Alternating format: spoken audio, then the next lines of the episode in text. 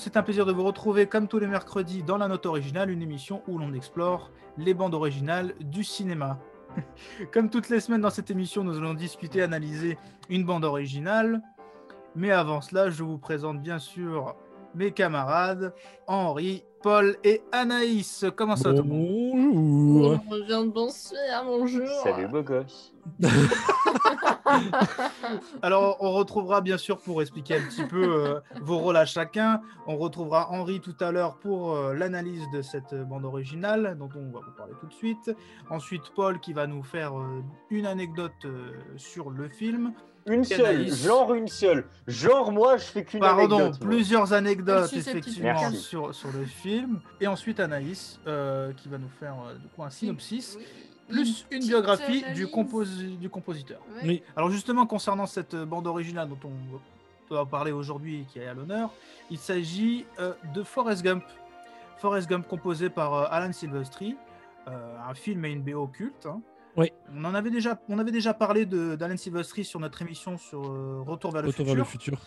Et euh, donc, on ne pouvait pas passer euh, à côté non plus de cette bande originale qui, personnellement, me touche aussi énormément euh, parce que je la trouve très empathique et euh, il est très difficile d'être insensible, je trouve, euh, à cette musique comme, au- comme aux images.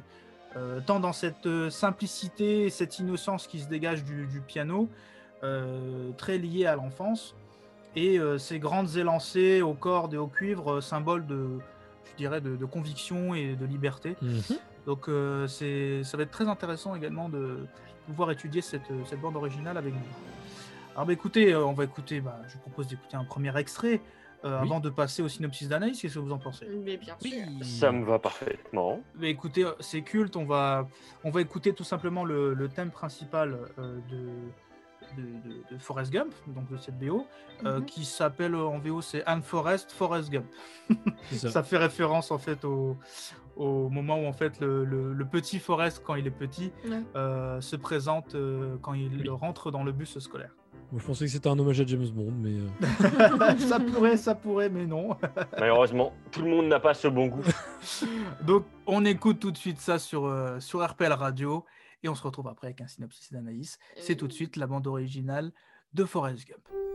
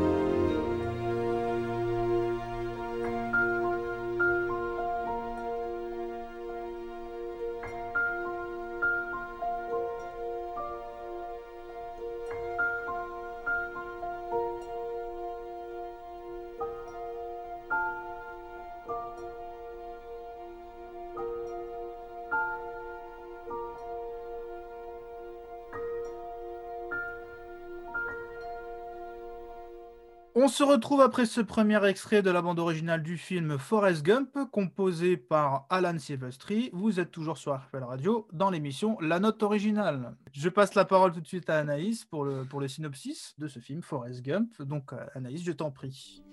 Sur un banc à Savannah, en Géorgie, Forrest Gump attend le bus. Comme celui-ci tarde à venir, le jeune homme raconte sa vie à ses compagnons d'ennui. Ses capacités intellectuelles plutôt limitées ne le destinaient pas à de grandes choses et pourtant Forrest a participé à tous les grands événements de l'histoire de son pays. Petit, il inspire Elvis Presley avec son déhanché caractéristique, puis il devient un héros médaillé de la guerre du Vietnam et ensuite champion de tournoi de ping-pong, sans parler de l'affaire du Watergate, qu'il dénonce en toute naïveté. Forrest Gump, c'est l'histoire d'un homme hors du commun, au destin incroyable, symbole de simplicité et de bienveillance. Oui, totalement. Je sais pas ce que vous en pensez euh, tous, mais Moi, je le trouve que- rigolo, Forrest Gump. Ouais, Forrest Gump, il, a Oui, euh, je il est incroyable ce Ça mec. m'a rappelé la séquence, euh, la séquence du Watergate qui est très drôle, effectivement. mais qui appelle en pleine nuit. Oui, je vous appelle. Est-ce que euh, il y, a- il y a des trucs qui sont en train de faire un truc, euh, des gars qui sont en train de faire un truc bizarre dans la chambre d'en face, je sais ça. pas quoi. euh. je je- je l'admets habituellement. euh, bon, je le dis ouvertement. hein, je euh, je connais bien le film. Pour une fois, je n'ai pas eu l'occasion de revoir le film avant l'émission. Euh, bon, après, ça gêne pas parce qu'encore une fois, je l'ai vu plein de fois. Je connais très bien la B... je connaissais très bien la BO, mais Mm. euh, très envie de le revoir. C'est vraiment un film que j'aime beaucoup, beaucoup, beaucoup. L'histoire est assez belle, et assez Mhm. belle et retrace tout un, toute une histoire euh, des États-Unis euh, qui est très intéressante. Et il y a Mhm. une sorte de parcours aussi du, du paysage américain ou, Oui, ou de la mentalité américaine. euh, quel- euh, ça fait une petite rétro... aussi, euh. oui, une Et puis, euh, ne pas oublier, bon, je, je risque de me répéter parce que je vais en reparler après dans, dans- dans l'analyse, mais beaucoup de personnes à l'époque qui avaient trouvé, euh, qui avaient reproché à Zemeckis euh, de proposer une version euh, un peu euh, édulcorée, enfantine, euh, euh, un petit peu basique en fait de, de ce discours-là, mais en même temps, ça fait carrément sens avec le film puisque euh, tout le film est vu au travers du regard de Forrest justement et qui du Mhm. début à la fin garde un, un regard euh, particulièrement candide finalement de tous les de toutes les choses. Tu, tu le disais tu le disais tu le pardon 1 2 3 tu le Ouais. disais assez justement euh, juste avant. Euh, euh, par exemple, quand il parle de l'affaire du Watergate, il le dénonce en toute candeur en fait, et quasiment Ouais, tous les événements qu'il va naïveté. traverser en toute naïveté, tous les événements et toutes les choses dont il va être témoin, voire même dont il va être l'instigateur, ça se passe à chaque fois de cette manière-là. Et en ça, le fait qu'il y ait cette espèce de, de naïveté euh, dans, le, dans, le ton, euh, dans le ton du récit est parfaitement logique. Totalement, totalement. Paul, euh, un avis là-dessus? Moi, j'adore ce film. euh, j'adore l'innocence de Forrest Gump. Mm. C'est Mm. derrière euh, le côté euh, un peu idiot, gentil. En fait, c'est vraiment le. bah, il a une telle innocence et j'ai entendu le mot tout à l'heure. Je sais plus qui l'a dit, candeur. Mais en fait, c'est vraiment ça. Ouais. Il a vraiment. Enfin voilà, j'aime beaucoup ce film. Et d'ailleurs, bah, justement, comme tu dis, cette candeur aussi et cette naïveté, ça apporte beaucoup de touches d'humour dans sa maladresse. Oui, oui, et- oui. Totalement. Et c'est très touchant et euh, on s'attache beaucoup à lui et il nous fait rire, mais pas méchamment, hein, on se moque pas de lui, mais Non, dans son comme un enfant ferait rire par son innocence. ouais. Ouais, quel- mais quelque part, en fait, il nous fait réaliser que la vie n'est pas compliquée à vivre, en fait. Enfin, quelque part, en fait, la- c'est les humains qui compliquent les choses, parce que sinon, on peut très bien faire des choses incroyables en toute simplicité, sans que ça soit péjoratif dans- dans un- d'un point de vue intellectuel. Mhm.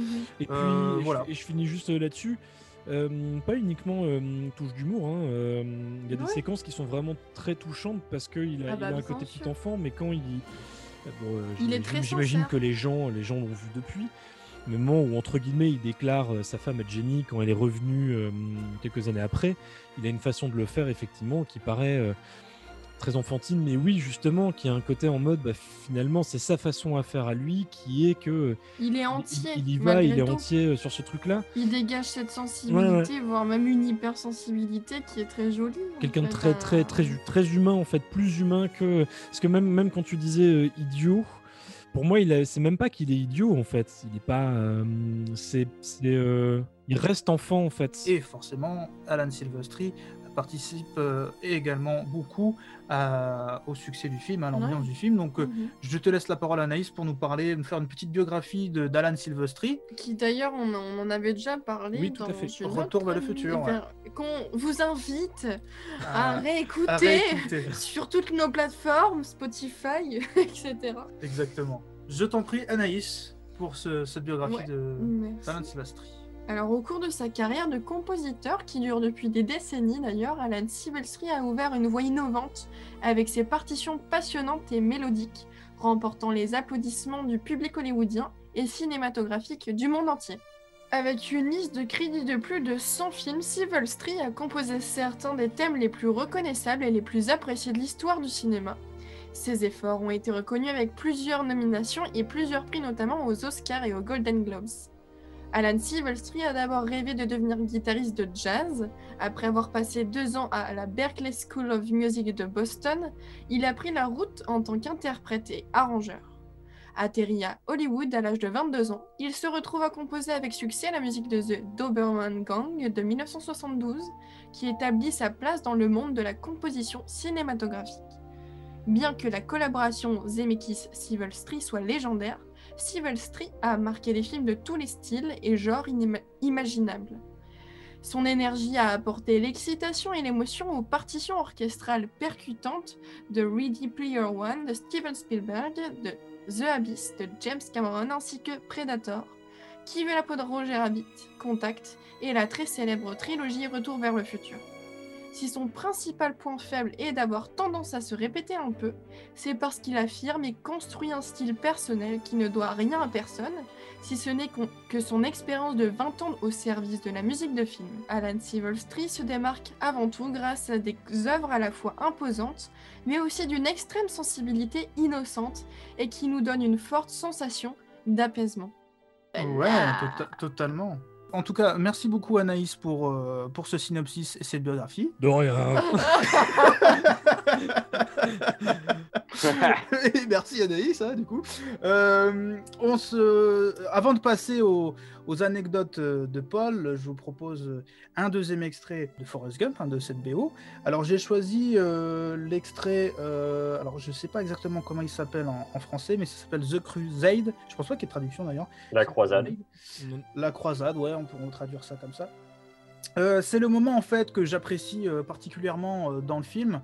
c'est le moment où en fait Forrest est, est, assis sur son porche en fait devant sa maison et il est vraiment tout seul à ce moment-là du film. Et c'est là qu'il reçoit des Nike rouges de, de, Jenny, je crois.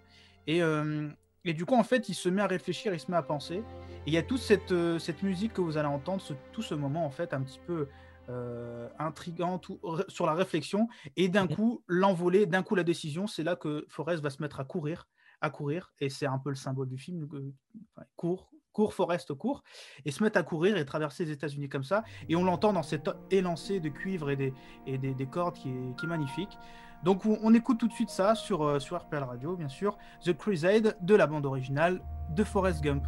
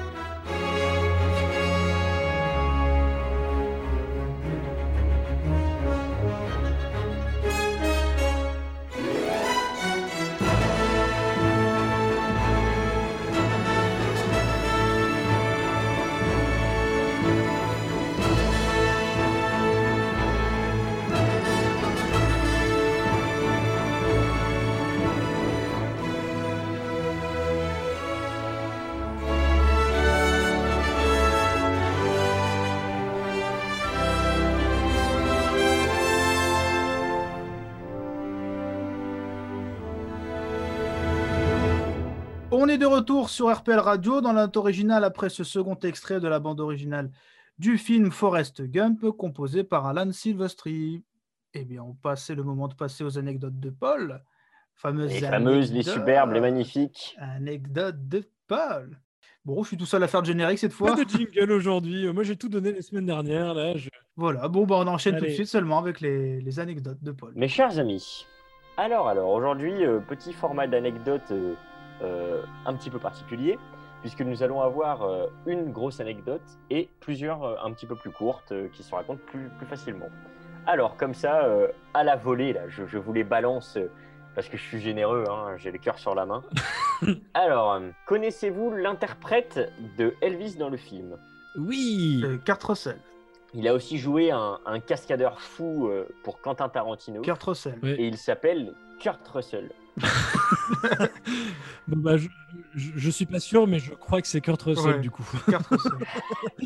Kurt Russell a été choisi pour interpréter la, voix d'Elvis, tout simplement. Euh, parce qu'il avait déjà interprété Elvis pour un film de John Carpenter. Un téléfilm qu'il avait réalisé au début de sa carrière, euh, juste après ou juste avant Halloween, donc euh, que les gens ne s'étonnent pas. Juste avant, je crois. J'ai vérifié les dates, je crois que c'est juste avant. D'accord.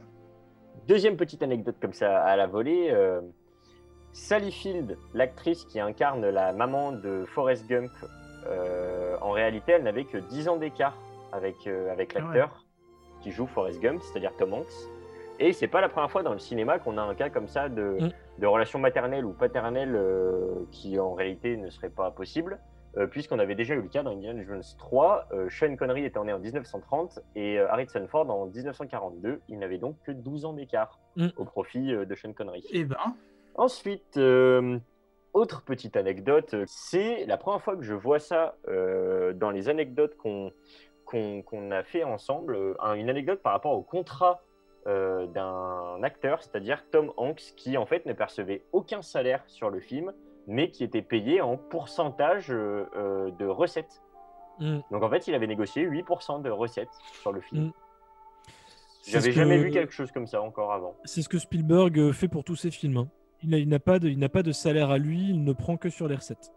Si je me souviens bien. producteur. Et eh bien là, là, du coup, c'était un pourcentage de l'ordre de 8%. Ah, nous arrivons donc à l'anecdote un petit peu plus longue du jour. Euh, cette, anecdote nous est permise euh, par Lauren Hansen, qui est une journaliste américaine euh, travaillant pour The Week, qui nous a fait un superbe article. Je ne vous ferai pas l'affront de lire le titre en anglais, je vais donc vous le traduire. Forrest Gump aurait-il survécu à son epic run? Comme ça, ça fait un petit franglais. Euh, oui, parce qu'on revient au moment du film où Forrest Gump décide de courir et traverse les États-Unis. Donc, euh, de mémoire, ça représente trois ans de course dans le film, je crois. J'ai plus. Euh, je sais plus, mais c'est long. Le temps exact, mais c'est ça, c'est 1169 jours. C'est 3, 3 ans, 2 mois, 14 jours et 16 heures. Ça ferait approximativement 12 000 miles. Alors, est-ce qu'un homme pourrait survivre à 12 000 miles? Eh bien, étonnamment, oui. En réalité, le, donc l'enquête, entre le, ouais, l'étude a été faite par un, hôpital américain qui en conclut que oui, ça aurait été possible, seulement ça aurait été possible en beaucoup plus de temps. Parce que s'il avait fait 12 000 km en, en 3 ans seulement, ça aurait induit qu'il euh, court une telle distance que même quelqu'un d'entraîné, en fait, euh, se serait retrouvé avec les, avec les jambes brisées au bout de seulement quelques temps, à force de, de répéter l'effort euh, constamment. Mais l'exploit est réalisable et il est tellement réalisable que le film Forrest Gump a donné son nom à l'addiction en, anglais. L'addiction au running euh, porte un nom en référence à Forrest Gump. Ok. Voilà, puisque c'est une maladie qui existe, c'est une addiction qui existe. Il y a des gens qui ne hmm. peuvent pas s'empêcher de, courir, faire trop de sport. Concernant les scènes de course, je crois dans le film, si je me trompe pas, je crois qu'en fait, euh, pour certaines scènes où on voit euh, Tom Hanks, donc le comédien qui joue Forrest, euh, courir, je crois qu'il est doublé aussi par moment par son frère, euh, Tom Hanks. Il est doublé par son frère qui courait deux fois plus vite que lui et qui lui ressemblait. Dans certains, certains moments où en fait il court très vite, je crois que c'est le frère de Tom Hanks. Et du coup, voilà aujourd'hui pour, euh, pour les, les, petites anecdotes qui étaient un petit peu plus longues que bah, Totalement. C'était les anecdotes de Merci beaucoup, Paul. On, enchaîne très vite, on se passe sans plus attendre à l'analyse d'Henri. Oui. Donc du coup, Henri, je te laisse la parole pour cette analyse de la bande originale de Forrest Gump. Alors là, attention, c'est la BO coup de cœur de la semaine, qui plus est composée par un de mes chouchous, le fameux Alan Silvestri. Alors je vais peut-être un peu répéter quelques trucs que Anaïs avait dit au début, je m'en excuse bien platement. Si le monsieur est surtout connu pour ses légendaires saillies percussives et cuivrées comme seul lui sait les produire, cette étiquette lui aura parfois valu de rester un peu facilement cantonné aux grosses BO héroïques ou d'actions bien bourrines. Par exemple, les fracassants et tribaux Predator 1 et 2, la monumentale trilogie des Retours vers le futur, le cartoon noir de Roger Rabbit, ou le majestueux Abyss, sans parler de la flopée d'actionneurs 80 synthétiques qui tâchent un petit peu du type Delta Force ou Sans Pitié, ou alors par contre le très très sympathique à la poursuite du diamant vert. Hasard qui n'en est pas un, Plusieurs des films suscités étaient réalisés par l'illustre Robert Zemeckis, son comparse de toujours, son Steven Spielberg à lui, son petit chou à la crème. Voilà. Euh, et c'est justement celui-là même qui va lui donner la chance de prouver qu'il ne savait pas que faire de la musique euh, à fort taux de testostérone et d'épique. C'est donc d'emblée que l'on est accueilli par une musique possédant la même délicatesse et légèreté, voire même pureté que la plume à la blancheur immaculée qu'elle illustre musicalement dès le début du film. Portée par une mélodie sensible au piano, une guitare sèche très discrète, la guitare, pour moi, ça évoque un petit peu l'Americana. Après tout, le film s'apprête à nous raconter de manière un petit peu fantasmée une partie de l'histoire américaine moderne. Puis des cordes enveloppantes. Le thème principal ouvre le ballet, présentant donc toute la douceur et la candeur de Forrest et de son regard sur le monde, celui-là même par lequel le spectateur vivra l'intégralité du récit. Cette aura candide et rêveuse deviendra le moteur du récit par la suite et que l'on a d'emblée assimilé au piano et aux cordes, ceux-ci devenant les instruments référents accompagnés de, de, de fin du clarinette régulièrement, autour desquels s'articulera toute la BO.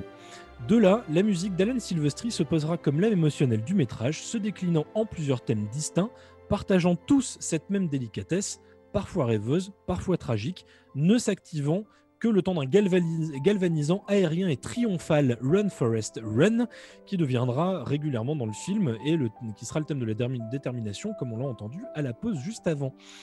Ce qui est drôle, c'est que si la réplique est devenue presque un gag aujourd'hui, la séquence en elle-même est la cristallisation même d'un des plus grands messages du récit, en sachant qu'il y en a beaucoup d'autres, à savoir ne laisse jamais personne te dire que tu n'es pas capable de telle ou telle chose, si tu t'en donnes les moyens, tu y parviendras. Forrest s'envole donc, brisant ses entraves d'acier, entourant ses frêles jambes, propulsé par l'amour de Jenny, après lequel il courra justement tout le reste du film, et par un des plus beaux élans musicaux composés par Silvestri. Et ici, le message est quand même bien plus porteur que dans un certain film dont nous avons parlé il y a peu, et qui n'était pas tant du bonheur que ça. À la petite indication clin d'œil pour qu'on se souvienne du film. Ainsi, c'est au travers euh, d'une BO scindée en deux identités. D'un côté, les chansons phares euh, qui marquent la temporalité sur trois décennies, c'est important. Et de l'autre côté, le score de Silvestri qui s'occupera de la part émotionnelle du film. Si l'on reconnaît de ci, de là la patte caractéristique du compositeur, ici, Silvestri fera preuve d'une euh, certaine retenue cherchant avant tout à retranscrire la candeur et la fragilité et le cœur de son personnage titre, conférant une humanité sensible au film. Donc poignant, parfois tragique, souvent juste, souvent solaire et volontiers nostalgique. Le, la bande-son de Forrest Gump est très certainement l'un des sommets de la collaboration Zemeckis-Silvestri, suivi de près par le fabuleux Contact et le vraiment fantastique Marwen. J'insiste dessus parce que j'ai beaucoup aimé la BO, avec ses petites touches qu'un Alexandre Desplat n'aurait pas renié. La beauté régale et, euh, et émeut profondément. Pour finir, comme disait Forrest et sa maman, ou presque, les BO, c'est comme une boîte de chocolat. On sait jamais sur quoi on va tomber. Et ben là, c'était un très très bon chocolat. Eh, pas mal, pas mal. Effectivement, effectivement, très bon chocolat qui a un très bon goût. Euh, je dirais même un chocolat qui a plusieurs goûts différents parce que c'est un petit peu ce que donne. Oui. Euh, Finalement, c'est un peu un mon chéri, mais en bon quoi c'est un, un, bon, un bon chéri alors. voilà, c'est ça. C'est en tout cas un très beau, très beau film, une très belle musique euh, qui arrive à être très touchante. Hein. Mm. D'ailleurs, j'aimerais remercier. Euh, alors, c'est assez original comment j'ai découvert ce film, et j'aimerais franchement remercier ma prof d'anglais euh, de 5e, dont je ne citerai pas le nom parce que je ne sais pas si elle veut le citer, mais en tout cas, je la remercie puisque c'est elle qui m'a fait découvrir ce film. Et bah, je trouve ça vachement bien qu'il y ait des profs qui pensent à faire découvrir des films aussi touchants, sachant que c'est un film qui s'applique parfaitement à la matière. Je veux dire, ça reprend toute l'histoire des États-Unis. Pour peu qu'on le regarde mm. en VO, bah, ça fait un mm. travail euh, d'écoute aussi, une compréhension euh, orale, entre guillemets. C'est vraiment. Euh, enfin, je, trouve ça génial et du coup, je, la, remercie fortement. Eh ben, on la remercie également. Anaïs, tu, tu, veux dire quelque chose sur le. Non, pas spécialement dans le sens où vous avez déjà dit pas mal de choses. Mais que c'est quand même. ouais, il y a des c'est une très belle partition, quoi, et c'est sans aucun doute une œuvre euh, qui est une des plus poétiques et plus touchantes sur le plan émotionnel. Et que ça a toujours réussi à capter tous les aspects euh, bah, de l'histoire, que ce soit la naïveté et l'innocence de, de Forrest, et son histoire d'amour avec Jenny, et bah, ses moments de mélancolie, de, ses moments de mhm. réussite et mhm. les différentes périodes de troubles qu'il a pu endurer aussi. Ouais, ouais totalement. Ah, je, je, tiens à dire que si j'ai redécouvert euh, deux bandes originales grâce à vous et grâce à l'émission. C'est Forrest Gump et euh, Édouard Romain d'Argent. Ce sont vraiment les deux que j'ai redécouverts et, que je risque de, réécouter assez souvent dans les mois à venir, je pense. Parce que je les avais un peu oubliés. Et... Ouais, et puis elle s'écoute très, s'écoute très facilement. Elle est pour le coup. Euh, enfin, je leur dis, tu reviens assez facilement sur la BO de Forrest Gump en fait. Il y a vraiment toute une évolution et encore une fois des, les, les... tu as vraiment des thèmes très, très caractéristiques qui s'imprègnent, toutes formées à partir des mêmes éléments euh, orchestraux, mais auxquels il a vraiment réussi à chaque fois donner une identité très particulière. Le thème qui accompagne Jenny, qui accompagne la mère, le thème de Forest, le thème un peu plus triomphal, etc. C'est vraiment, euh, c'est vraiment une très très chouette BO. Moi j'aime beaucoup ce, travail de On est bien d'accord. totalement. Mais écoutez, c'est la fin de notre émission. Hein, ben oui, on, on, s'est passé très vite et pourtant on a, on a, quand même eu euh, le temps de se plonger dans l'univers de Forrest Gump, de redécouvrir euh, cette très belle euh, mélodie, cette très belle, très belle composition signée Alan Silvestri. En tout cas, on se retrouve la semaine prochaine pour une nouvelle émission. Oui. une nouvelle BO à étudier. Les auditeurs qui restent sur RPL Radio, vous pouvez retrouver tout de suite le Ciné Social Club présenté par Sébastien Fitaman. Notre émission, vous pouvez la retrouver en podcast sur Cloud, Spotify ou iTunes, voilà, comme, euh, comme toutes les semaines. Et puis, je n'ai plus qu'à vous souhaiter une agréable journée, à vous mes chroniqueurs et à vous les auditeurs. Et surtout, pour le mot de la fin, n'oubliez pas, pas d'écouter des, films. Voilà, une bonne journée, au revoir. bonne semaine à vous.